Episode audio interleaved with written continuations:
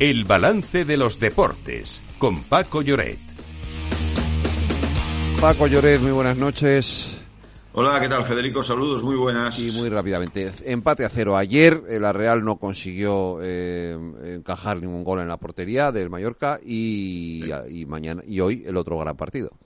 Sí, a la, de aquí una hora aproximadamente nueve y media, eh, bueno, pues es una, una auténtica final entre dos clásicos del fútbol español, partido muy atractivo y ayer en Mallorca, lo que tú has comentado, con gran ambiente, la Real fue mejor, tuvo más ocasiones, pero hubo un hombre, Sadik, que no estaba inspirado y falló.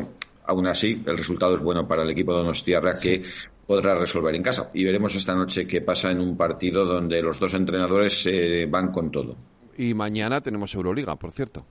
Ya tenemos Euroliga, además una jornada interesantísima porque hay duelos eh, muy atractivos. Recordemos que después en España viene la Copa del Rey. Este fin de semana que viene habrá liga, pero enseguida viene la, la Copa, eh, la Copa del Rey que se juega en Málaga y que se va a presentar este fin de semana.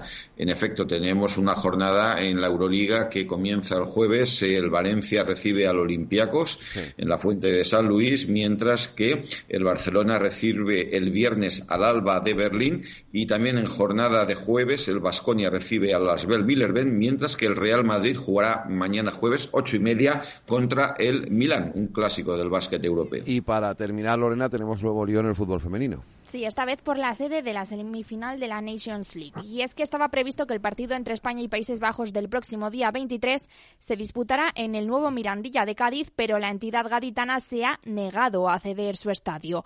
El motivo es que el Cádiz tiene un partido contra el Celta en su estadio dos días después y alegan que la celebración de la semifinal estaba supeditada a que la Liga programara este encuentro para el lunes. Ahora la Federación deberá buscar un nuevo estadio y todo apunta que será el de la Cartuja. Eso sí, es un nuevo lío relacionado con el fútbol femenino a raíz de un partido de vital importancia, ya que no solo se juega en el pase a la final, sino también está en juego un billete para los Juegos Olímpicos de París. Paco, Lorena, mañana más deportes aquí en el balance. Cuidaros.